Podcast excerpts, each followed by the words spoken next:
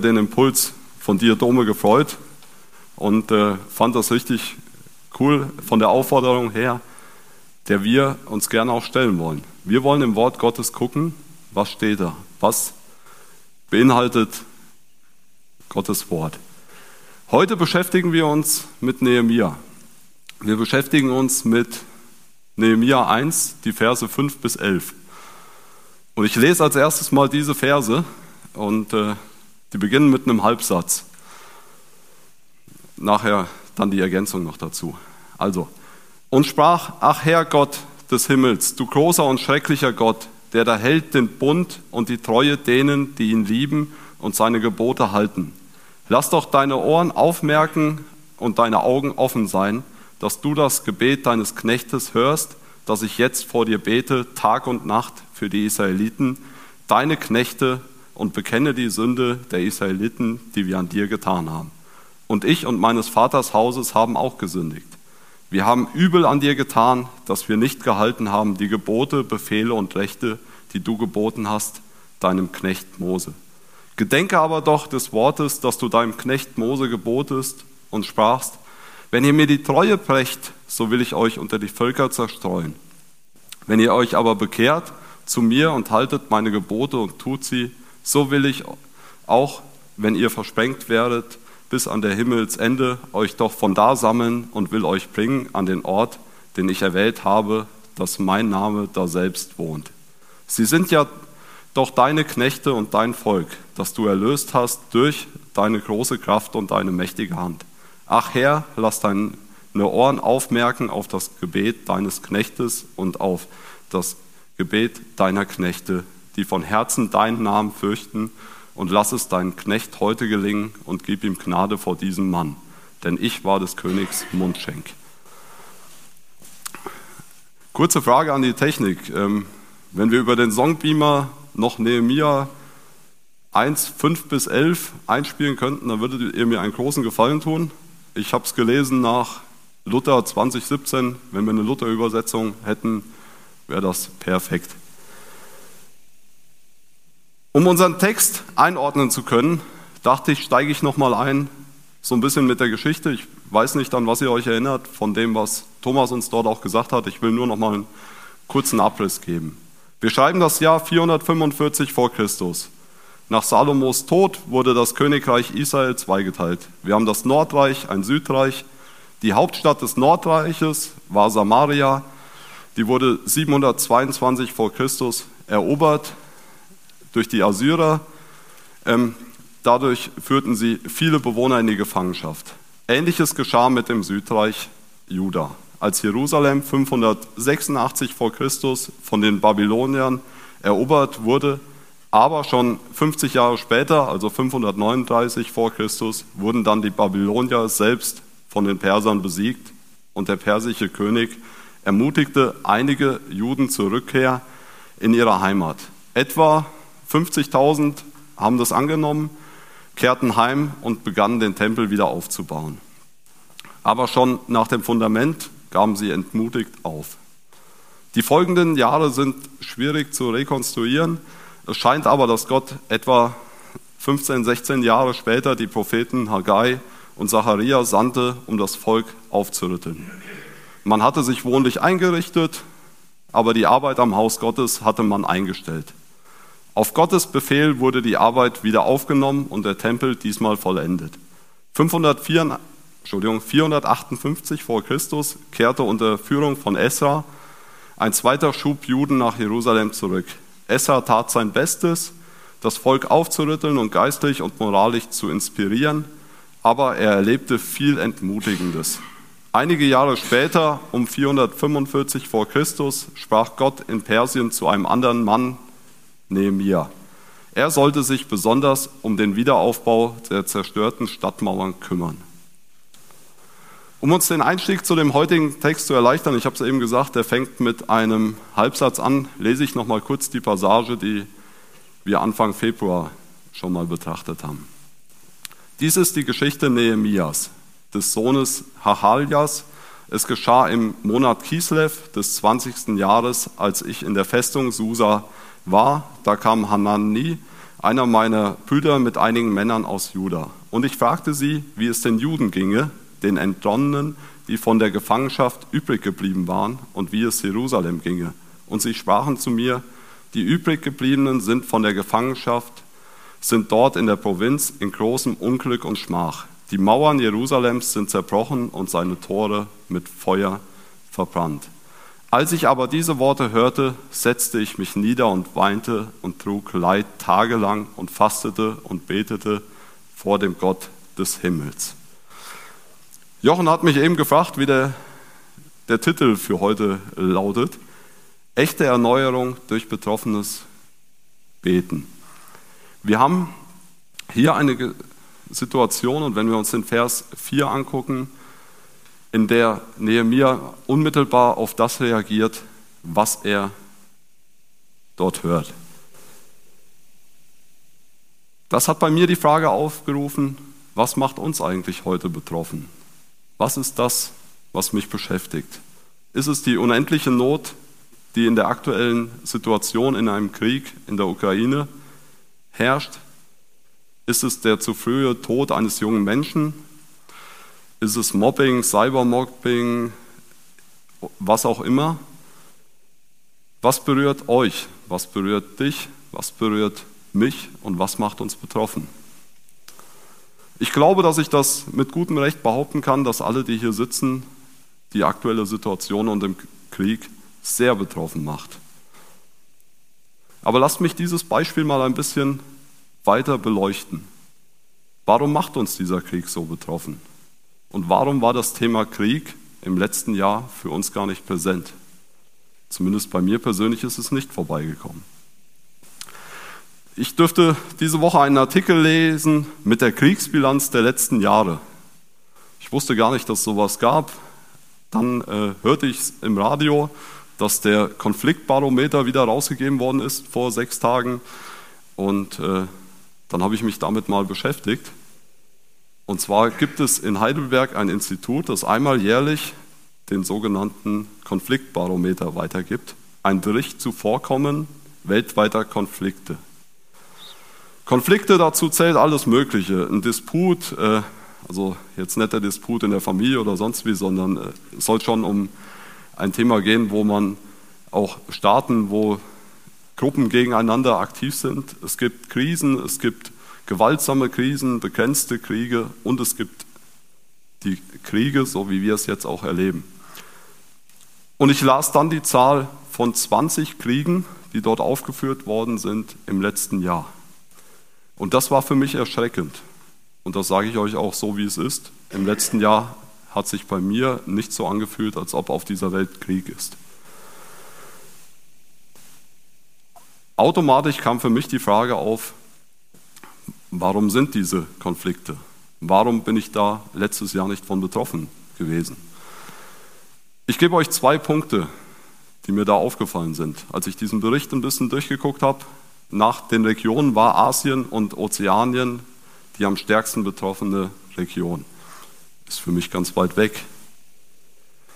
Die Konflikte äh, von Insgesamt reden wir über 355 gelistete Konflikte, wo dann die unterschiedlichen Kategorien zusammenführen. 108 hatten den Ursprung darin, dass es um eine Veränderung in der Ideologie, in der Religion, in der sozioökonomischen oder rechtlichen Ausrichtung ging oder einfach nur um die Änderung eines Regimes. Auch das ist für mich ganz weit weg. Solange ich denke und leben kann, gibt es in Deutschland ein System, und äh, darin bin ich groß geworden. All diese Zahlen haben mich nachdenklich gemacht und haben mich vor allem erschrocken. Ich will diese Frage nicht allumfassend beantworten, warum uns das Thema erst jetzt betroffen macht. Ich will das euch nur gerne auch mal als Frage stellen, was macht dich betroffen und was machst du dann mit deiner Betroffenheit? Nur einfach mal an dem Beispiel und äh, das schon mit einer gewissen selbstkritischen Perspektive. Warum macht es mich gerade jetzt betroffen? Ich will euch sagen, was ich aus dem Text rausgezogen habe zu diesem Thema. Im Vorfeld zu unserem Text, den ihr an der Wand sehen könnt, steht in Vers 3, und sie sprachen zu mir, die übrig gebliebenen sind von, den, von der Gefangenschaft, sind dort in der Provinz in großem Unglück und Schmach. Die Mauern Jerusalems sind zerbrochen und seine Tore mit Feuer verbrannt. Es steht hier von zerbrochenen Mauern. In einer Erklärung zu dem Text fand ich den Begriff Trümmern und dieses Schlagwort möchte ich heute gerne verwenden. Ich lese eine Geschichte von Dr. Michael Rode vor. Heute nehme ich dich mit zu einem Schutthügel einer Trümmerstätte. Stell dir eine Ruine vor, vielleicht eine wie diese hier. Welcher da meint, das kommt gleich. Trümmer und Ruinen wirken auf Menschen sehr unterschiedlich. Welche Reaktion ruft das hervor? Ich hoffe ja, es geht dir nicht ganz so, wie es mir einmal ging, als ich in Jericho war. Mit einigen Studierenden habe ich eine Studienreise nach Israel unternommen. Wir standen vor der Ruine von Jericho. Es war ein heißer Tag und ich war gerade dabei, völlig begeistert von der Geschichte der Ausgrabung dieser Stadt zu berichten. Da sagte einer völlig entnervt, ich habe keine Lust mehr, mir alte Steine anzugucken. Gesagt, getan, er drehte uns den Rücken zu und ging. Einerseits verständlich, was gehen mich die Trümmer alter Zeiten an? Überhaupt, was gehen mich die Trümmer anderer an? Was soll mir die Steine der Vergangenheit schon erzählen können? Doch halt, die alten Trümmer der Vergangenheit können echte Stories erzählen, Geschichten von Gott und Menschen. Es lohnt sich, den Steinen zuzuhören und in den alten Trümmern auch eigene Trümmer wahrzunehmen. Soweit die Geschichte. Diese Aufforderung, dieses Einhalten und in den alten Trümmern auch eigene Trümmer wahrzunehmen, passt sehr gut zu dem, was Nehemia macht. Für mich kristallisieren sich aus dem Text drei Punkte heraus, die ich im Nachfolgenden gerne mit euch betrachten möchte. Das erste ist, Nehemia trauert um die Trümmer. Das zweite, Nehemia nimmt die Trümmer ins Gebet. Das dritte ist, Nehemia bearbeitet die Trümmer. Das erste, was Nehemia tut, er betrauert die Trümmer. Dafür lese ich nochmal Vers 4a. Als ich diese Worte hörte, setzte ich mich nieder und weinte. Ich trauerte tagelang. Das scheint mir persönlich ganz wichtig zu sein. Die Zerstörung anerkennen, den Schmerz zuzulassen, Trümmer als Trümmer benennen. Und damit sind wir dann doch wieder bei einer Selbstoffenbarungspredigt. Kann ich persönlich das? Wenn Anna jetzt hier wäre, würde ich sie fragen. Äh, ich wüsste, wie die Antwort ist. Das ist gar nicht so einfach oder auch selbstverständlich. Es gibt so viele andere Wege zum Umgang mit Trümmern. Man kann so tun, als ob alles in Ordnung wäre. Ihr kennt alle die Aussprüche. Anderen geht es auch nicht besser als mir. Anderen geht es auch nicht besser mit X, Y, Z. Jeder hat sein Päckchen zu tragen. Das mag alles stimmen, aber es ändert nichts an meinen Trümmern. Man kann auch sich selbst oder anderen sagen, da musst du halt eben jetzt mal durch aber auch das beseitigt die Trümmer nicht. Nehemia zeigt eine Reaktion. Er weint, er trauert tagelang. Die Trümmer seiner Heimat nehmen ihn richtig mit und das, obwohl die Zerstörung schon sehr lange her ist. Das Zuhause ist ihm abhanden gekommen. Geborgenheit und Sicherheit, ein Orientierungspunkt. Schöne Erinnerungen werden überlagert mit Zerstörung und Verlust. Das tut weh. Das ist völlig normal, dass es weh tut. Es braucht Zeit und Kraft zu trauern. Im nächsten Kapitel lesen wir sogar, dass man ihm das ansah. Der König, bei dem er als Mundschenk arbeitete, sagt zu ihm, Warum hast du ein so trauriges Gesicht? Du bist doch nicht krank. Das kann nur eine Traurigkeit des Herzens sein. Lesen wir in Nehemiah 2, Vers 2. Aber das gehört sich doch nicht, mag jemand einwenden. Anderen zur Last fallen, sein Job wegen privaten Trümmern nicht richtig machen, reiß dich doch mal gefälligst zusammen. Und wer das nicht schafft, der zieht sich zurück, versinkt in seiner Trauer, verkriecht sich in seinen Trümmern. Bei Nehemia können wir als erstes lernen, Trümmern betrauern. Dazu stehen, dass etwas zerbrochen ist und dass das weh tut. Trauern braucht seine Zeit. Nee, Mia sagt es ganz bewusst hier. Als ich diese Worte hörte, setzte ich mich nieder und weinte. Ich trauerte tagelang. Und manchmal geht es auch Wochen, Monate, vielleicht auch Jahre. Viel zu oft ist uns unsere Fassade im Weg, dass wir nach außen etwas anders darstellen wollen. Daher ganz konkret, was sind unsere Mauern, die wir aufbauen müssen, die wir wieder aufbauen müssen? Dazu habe ich in einem Kommentar eine schöne Auflistung gefunden, die ich euch mal exemplarisch mitgeben möchte. Das können die Mauern auf der einen Seite sein in unserer eigenen Seele. Wenn wir in der Gefahr stehen, krank in unserer Seele zu sein, weil wir Dinge zugelassen haben, die uns innerlich zerstört haben. Das könnte sein, wenn andere Menschen eine gesunde Mauer unserer Seele abgerissen haben, gewalttätig, mutwillig und wir schuldlos leben, dann brauchen wir den inneren Wiederaufbau. Auf der anderen Seite gibt es Mauern, die dort aufgelistet waren, um unsere Gemeinde. Und auch dort Beispiele. Kann der Zeitgeist mühelos in unseren Reihen einbrechen, weil die Kraft des Glaubens gewichen ist? Ist unser Gemeindeleben eine Beschäftigungstherapie für religiöse, für religiös Interessierte? Gemeindearbeit ist kein gemeinsames Hobby der Gemeindemitglieder, bei dem jeder auf seine Kosten kommen soll und sich um alles in der Welt wohlfühlen muss. Gemeinde Jesus ist und bleibt eine geistliche Herausforderung, ein Rettungsanker für Menschen, die Gott aus dem Sinn verloren haben und verloren sind für die Ewigkeit. Das war ein Thema, was mich interessiert hat, wo ich gesagt habe, oh ja, auch dort gibt es Mauern, die bei mir, die bei uns vielleicht eingerissen sind. Was ist mit der Mauer des Gebetes in unserer Gemeinde? Wie geht es der Mauer des Wortes bei uns? Wie ist es um die Mauer unseres alltäglichen Christseins bestellt? All diese Fragen müssen wir uns stellen, wenn wir um, ich nenne mal die Oberkategorie Gemeinde, wenn wir über unser Glauben und über unser Christsein nachdenken. Es gibt aber auch noch andere Mauern, die bei uns eingerissen sein können. Die Mauer der Gesellschaft, die zusammengebrochen ist, weil der Wunsch nach Freiheit um jeden Preis die wirklichen Werte verwaschen hat. Die Ordnung unseres Staates zerstört sich selbst, wenn Gott ausgeklammert wird.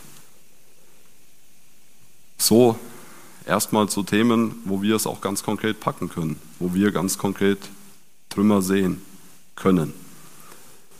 Wenn wir genau das wissen, wenn wir genau das für uns auch analysiert haben, dann können wir zu Schritt 2 gehen und da können wir auch uns an Nehemiah halten denn, ich habe es eben schon mal gesagt, als zweiter Punkt, Nehemia geht mit seinen Trümmern ins Gebet. Er nimmt die Trümmer ins Gebet. Als nächstes macht er genau das. Er beginnt mit Gott zu sprechen. Er wendet seine Trümmer und seine Trauer zu Gott. Ganz offen sagt er in Vers 6 und 7, ich bekenne dir die Sünde, die wir Israeliten gegen dich begangen haben auch ich und meine Familie haben gesündigt. Wir haben uns schwer vergangen gegen dich. Wir haben die Gebote, Gesetze und Rechtsentscheide nicht bewahrt, die du deinem Diener Mose geboten hast. Mit anderen Worten etwas direkter gesagt, ich, wir haben auch unseren Anteil an diesen Trümmern, in denen wir uns heute befinden.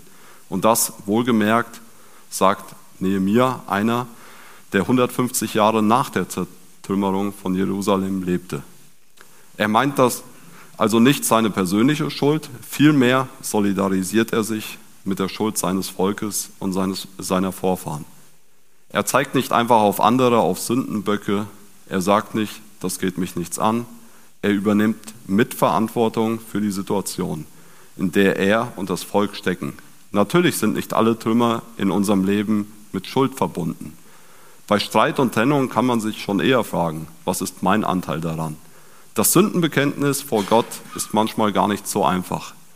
Und wie schwer fällt es dann erst, sich einzugestehen gegenüber anderen, dass man etwas falsch gemacht hat.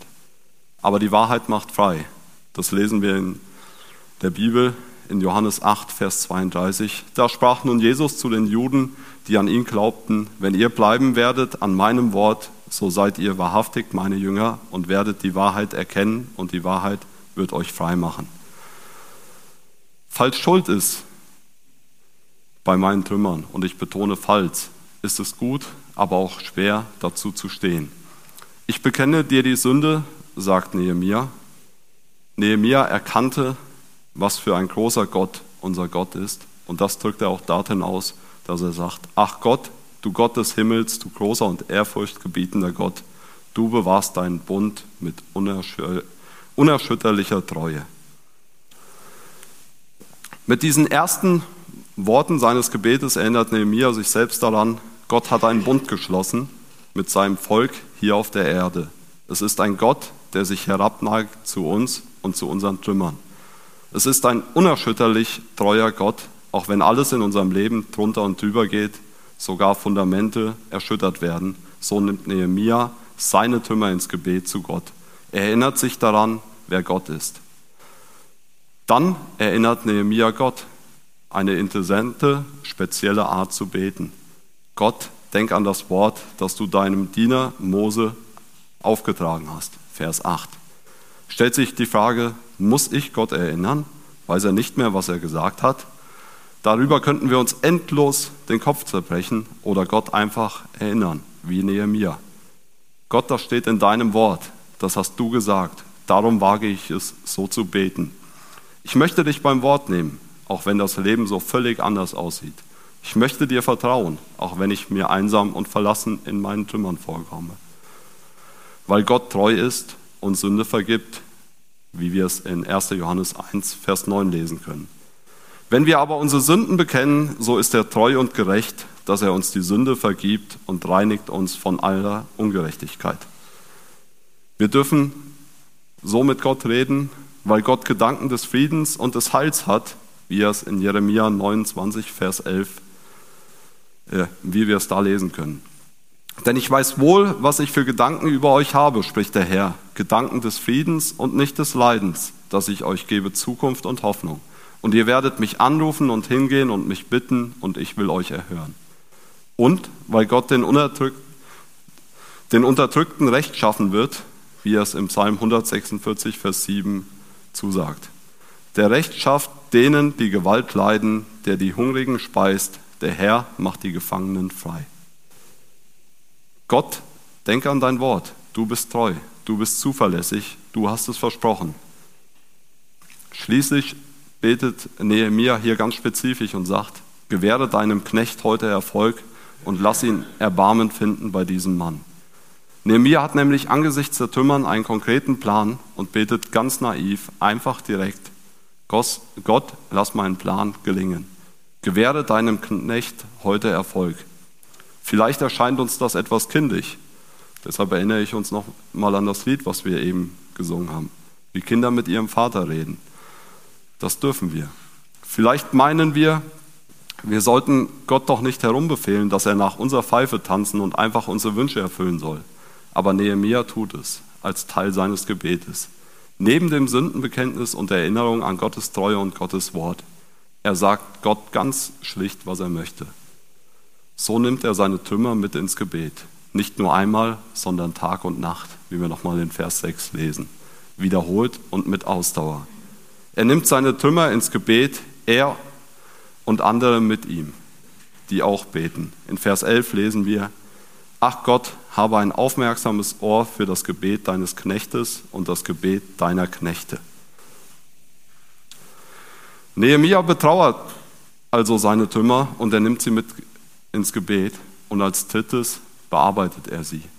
Im letzten Vers wird das indirekt deutlich, wie ich das eben schon mal gesagt habe, dass er einen Aktionsplan entwickelt hat.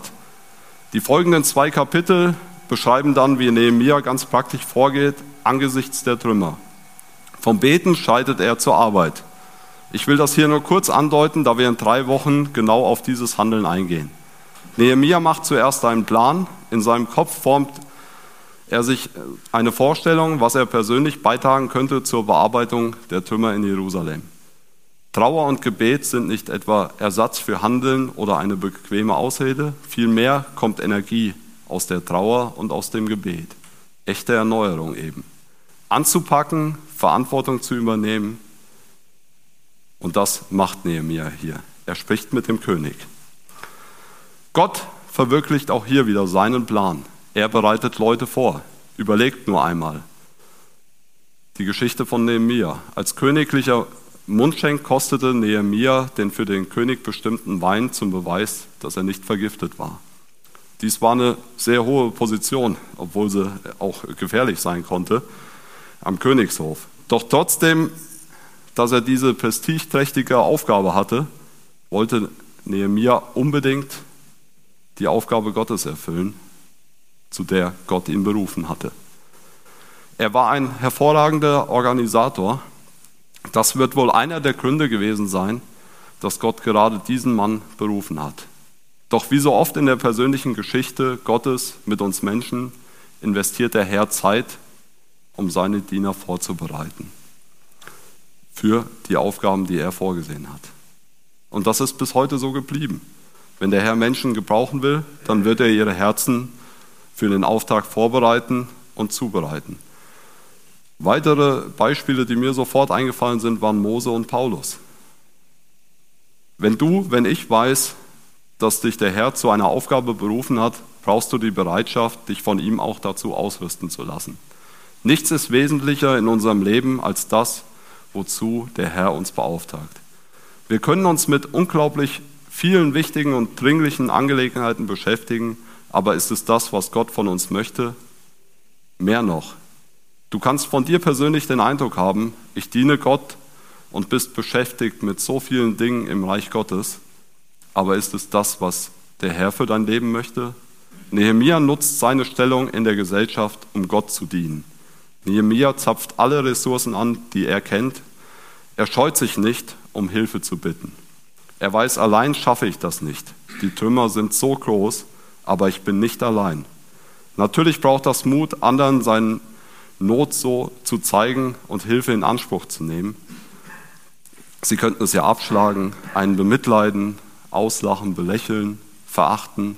Aber Nehemiah wagt es und redet mit dem König.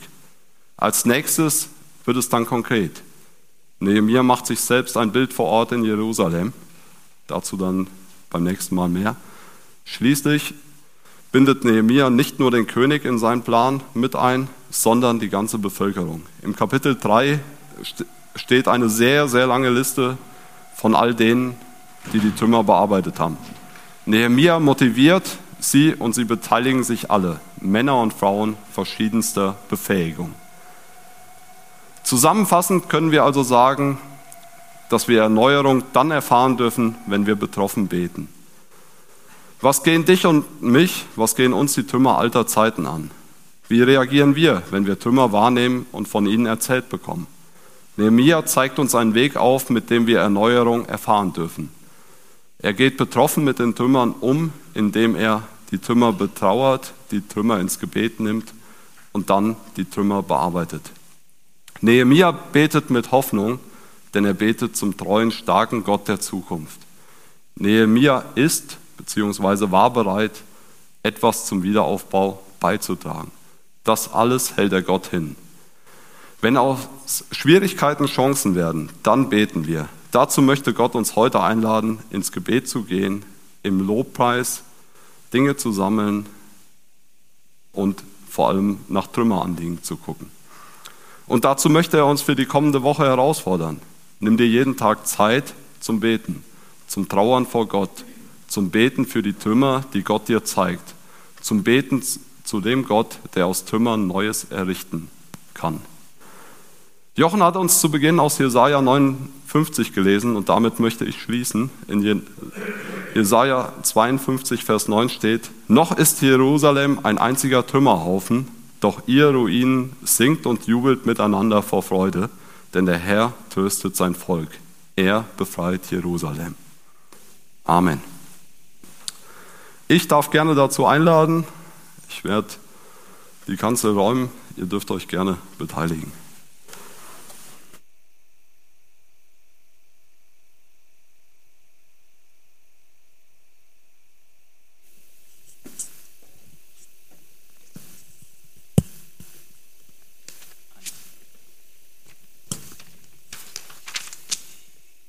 Ich weiß nicht, ob ihr das wisst, den Text und das Buch Nehemiah, womit wir uns hier beschäftigen, das sind die letzten historischen Ereignisse im Alten Testament.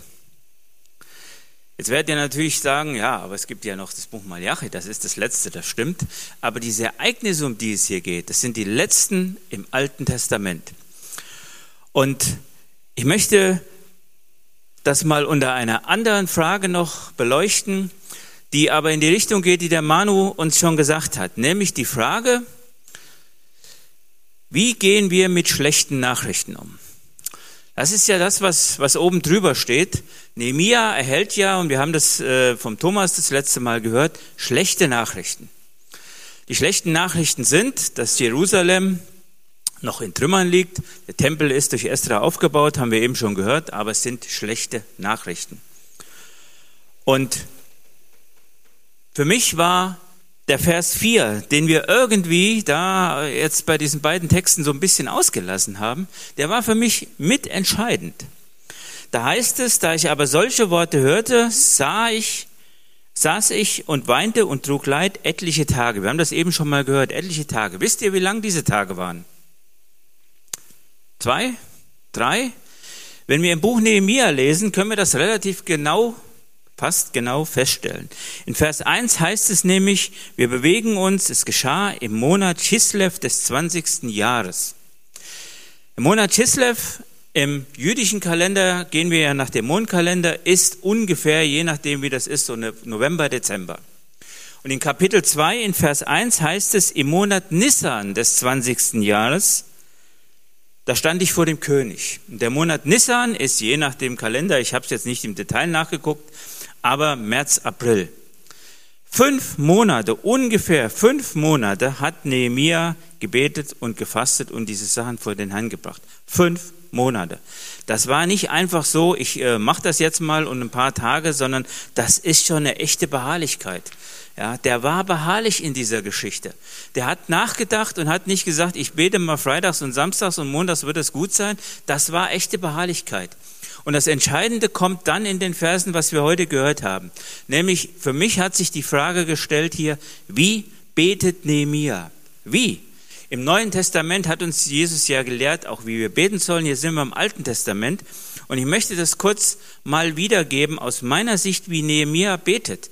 Und wenn wir in Vers 5 gucken, da geht es los mit dem Gebet. Und das geht los mit einer Anrede. Also Gott steht am Anfang dieses Gebets und wir werden sehen in Vers 11, Gott steht auch am Ende. Da schließt sich der Kreis. Gott am Anfang und am Ende. Und dann folgt in Vers 5 direkt Anbetung. Erst wird Gott angesprochen, dann gibt es Anbetung und Nehemia gibt Gott die Ehre und erinnert sich an diesen, an diesen Bund zwischen Gott und den Menschen. Und dann folgt in Vers 7, ja, die Bitte um volle Aufmerksamkeit. Lesen wir mal, was da steht. Nehemia bittet Gott um Aufmerksamkeit. Ja, äh, ist ja die Frage, ist das überhaupt nötig? Also jetzt äh, Gott, der alles geschaffen hat, der Allmächtige, den muss ich um Aufmerksamkeit bitten, dass er mir zuhört? Nein, muss ich natürlich nicht. Das ist nicht nötig. Aber es unterstreicht hier diese Wichtigkeit des Anliegens von Nehemia. Er macht nochmal aufmerksam, Gott, bitte hör mir genau zu. Hier ist jetzt was im Gange. Ja, und bevor Nehemia sein Anliegen da nennt,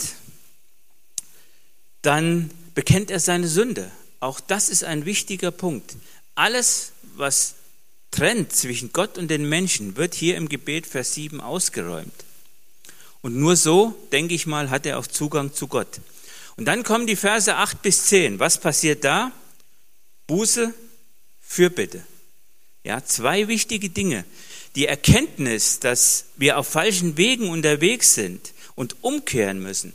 Das ist hier im Prinzip für Nehemia der Schlüssel oder die Schlüsselerkenntnis. Er erkennt das und er will dann Gottes Hilfe in Anspruch nehmen und äh, dann macht er das auch. Und hier geht, glaube ich, auch oder ist ein wichtiger Punkt, nämlich diese Hilfe Gottes in Anspruch nehmen und dann gleichzeitig parallel eigene Wege wählen.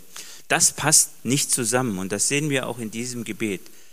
Und dann erst in Vers 11, dann erst bittet Nehemia Gott um Hilfe.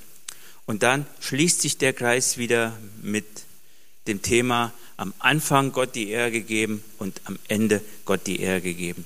Und ich möchte uns zwei Fragen mitgeben aus diesem Text, über die wir vielleicht mal nachdenken können.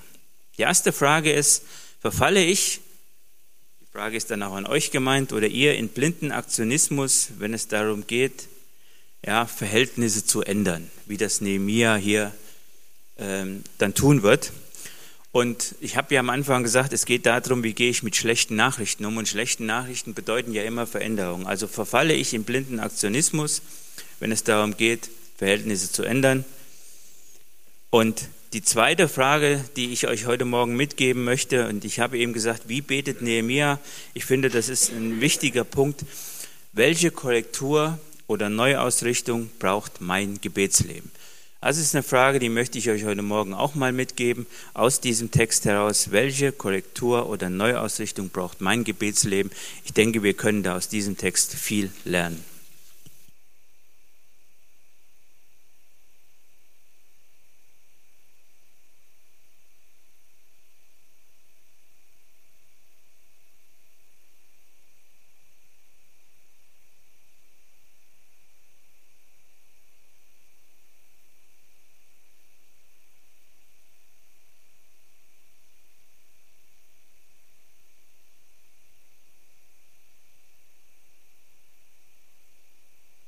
So, jetzt.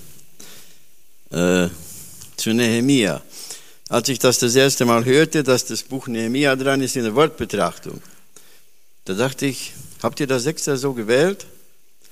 Ich beziehe es jetzt, also da sind ja wirklich in diesem Text, in diesen Texten, Kapiteln haben wir ja ganz praktische Anweisungen in Bezug auf unser Projekt Tagespflege. Also Anwendungen, praktische Anweisungen, Anwendungen. Ja, aber erstmal.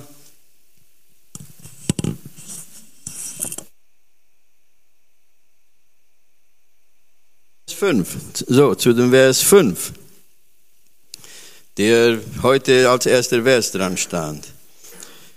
Da in Nehemiah geht ja ins Gebet und dann betet er, ach Herr Gott des Himmels, und jetzt, du großer und furchtbarer oder furchterregender oder ehrfürchtiger Gott, der den Bund und die Gnade denen bewährt, die ihn lieben. Ich habe so gedacht, hast du mal, habe ich mal, ich auf keinen Fall, ich habe es nicht gemacht, habe ich mal so gebetet, du großer und furchterregender Gott? Ich habe es nicht gemacht. Als ich so drüber nachdachte, ich habe sehr wohl für die Gnade gedankt, mache ich jeden Tag. Aber furchterregend, dann fiel mir ein Vers sein, also furchterregend. Steht ja also diese Stelle in 1. Johannes 4, glaube ich, ist das. Äh, die echte Liebe treibt die Furcht aus. Aber hier geht es ja um eine andere Furcht. Hier geht es nicht um die Furcht, die ich habe was Böses gemacht und jetzt fürchte ich, wenn das rauskommt, dann bist du dran, dann gibt es Strafe oder vielleicht noch mehr. Es geht nicht um die Furcht, es geht um eine ganz andere Furcht. Und vielleicht dieser Vers den ich lese, erklärt das ganz gut. In der Offenbarung, im ersten Kapitel, ganz am Anfang, ist ja bekannter Vers. So, Offenbarung 1, Vers 17. Da Johannes hat ja diese Vision und da heißt es so: Und als ich ihn sah, als Johannes unseren Herrn sieht in der Vision, fiel ich zu seinen Füßen wie tot. Ist nicht eine gewisse Furcht hier auch drin? Hören wir auch hier gut zu oder lesen wir es, ich habe es ja gelesen, wie tot, nicht tot. Er fiel zu seinen Füßen wie tot. Das ist wirklich furchterregend, aber das ist eine positive Furcht, denn wie heißt es weiter? Und der Herr legte seine rechte Hand auf ihn und sprach, fürchte dich nicht. Das ist unser Herr. Das ist unser Herr. Fürchte dich nicht. Ich bin der Erste und der Letzte. Also so einen Herrn haben wir. Mit diesem Herrn haben wir es zu tun. Und ja, zu diesen beiden Begriffen fürchte dich nicht. Denn da kommt ja dann die Gnade. Ich bin der Erste und der Letzte. Und auch hier dann nochmal, Vers 5. Großer und furchtbarer oder furchterregender, ehrfürchtiger Gott der den Bund und die Gnade denen bewahrt, die ihn lieben. Und wir sind solche. Wir dürfen solche sein, die den Bund denen bewahren, denen er den Bund bewahrt und uns gnädig ist, jeden Tag neu. Und noch einen kurzen Gedanken zum ersten Vers, der ja schon behandelt wurde. Nur Vers 1 äh, äh, lese ich. Oder die letzten, der letzte Satz, die letzten Worte. Als ich in der Burg Susa war oder in der befestigten Stadt, Oberstadt Susa in der NEU. Aber Burg, da dachte ich so, wenn wir an das Wort Burg denken, was fällt uns da ein? Burg bietet eine Burg, die bietet Sicherheit. Eine Burg, die zeigt, dass du reich bist, wenn du eine Burg leisten kannst und in einer Burg lebst. Oder auch Wohlstand. Oder auch Ansehen. Oder vielleicht auch Bequemlichkeit. Und Nehemiah ist bereit, das aufzugeben für eine Zeit, nicht für immer, aber für eine Zeit ist er bereit, das aufzugeben und nach Jerusalem zu gehen und wie es ausgeführt wurde, anzupacken. Ganz praktisch anzupacken. Dann die Frage an mich, an dich, bin ich, bist du bereit, die Burg im Bild gesprochen aufzugeben, eine Zeit lang. Oder ich nenne es nochmal Sicherheit, eine gewisse Sicherheit, vermeintliche Sicherheit aufzugeben oder ein bisschen Wohlstand oder ein bisschen Reichtum oder ein bisschen Ansehen oder Bequemlichkeit und einfach auf deinen Herrn hören. Und jetzt wieder ganz praktisch, bin ich bereit,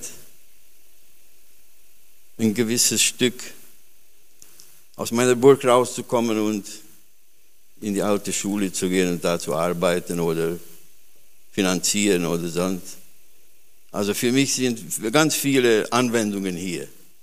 Und noch etwas ganz kurz nur. Es wurde ja schon am Donnerstag gesagt, äh, ja, die Brüdergemeinde hat aufgehört. Und es wurde gesagt, das ist ein Drama. Ja, das stimmt. Das ist ein Drama das sie zugemacht haben. Und ich will versuchen, es in meinen Worten so weiterzugeben, was wir nächstes Mal, also vorzugreifen, vorgreifen soll man eigentlich nicht, man soll an dem Text bleiben, der dran ist. Aber ganz kurz, äh, wie der Nehemia dann äh, in Kapitel 2 sich dann, er betet ja, und geht dann nach Jerusalem und dann in Kapitel 2, diese Gedanken, die ich hier weitergeben will, spricht er dann die Juden an. Erstmal die Vorsteher, aber dann können wir das so rauslesen, auch die ganzen Juden, alle. Spricht er sie an und sagt, ihr seht, ich sage es jetzt mit meinen Worten bezogen auf das Projekt Tagespflege, ihr seht den Zustand des Gebäudes als Schule. Christliche Gemeinde. Türen sind geschlossen. Das Zeugnis im Dorf ist so, wie es ist. Was machen wir? Und hier dieses Mutmachende, das lese ich jetzt einfach hier aus dem Text und wieder können wir es anwenden. Was macht Nehemiah? Kommt, lasst uns das Gebäude wieder in Angriff nehmen. Oder ja, jetzt geht ja um die Tagespflege. Lasst uns das wieder und deswegen auch dem Spott oder dem Gerede aus dem Dorf entkommen. Und dann die Antwort der Juden. Das ist auch ganz schön hier. Was antworten die? Als Nehemiah dieses so sagt, also kommt, lasst uns. Und das will ich uns sagen, kommt, lasst uns anpacken. Also für mich ist es auch ein Stück Freude. Ich komme ja von da. Ich komme ja von da. Ich habe da mehr wie 30 Jahre war ich ja da mit dabei. Dass ich wieder einen ganz kleinen Zugang zu diesem Gebäude habe. Wenn auch ganz klein, oder? Auch, ja. Aber die Antwort an des Volkes, interessant. Wir wollen uns aufmachen, lesen wir in Vers 18. Also Nehemiah berichtet, wie die Hand Gottes mit ihm war und dann, was sagt das Volk? Wir wollen uns aufmachen und bauen. Wir wollen uns aufmachen und bauen. Und sie stärkten ihre Hände zum Guten. Wie wichtig, dass wir uns gegenseitig stärken zum Guten und unserem Herrn auch damit die Ehre geben. Das war jetzt ein bisschen Werbung, ich weiß es, aber Ich denke, das war nicht falsche Werbung. Denn äh, sicher, ich habe es nicht gemacht bis jetzt. Bis am Donnerstag war ja der Schluss, ist ja gesagt worden, dass es jetzt in Angriff genommen wird. Und darum, denke ich, war auch die bisschen Werbung gut. Also lasst uns, kommt, lasst uns. Nicht mich und nicht dich und nicht dich und nicht dich. Lasst uns gemeinsam.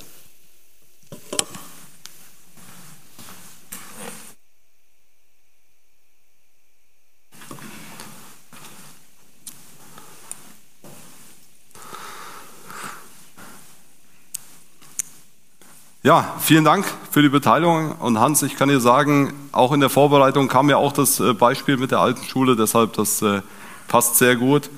Und ich glaube, da, wenn wir alle in uns gehen, äh, werden wir dort Mauern und Trümmern finden, Mauern, die wir aufbauen müssen und Trümmern, die wir dadurch auch zur Seite räumen können. Deshalb ist die Werbung durchaus erlaubt. Gut, ich würde gern noch mit uns beten und darf euch bitten, dazu aufzustehen.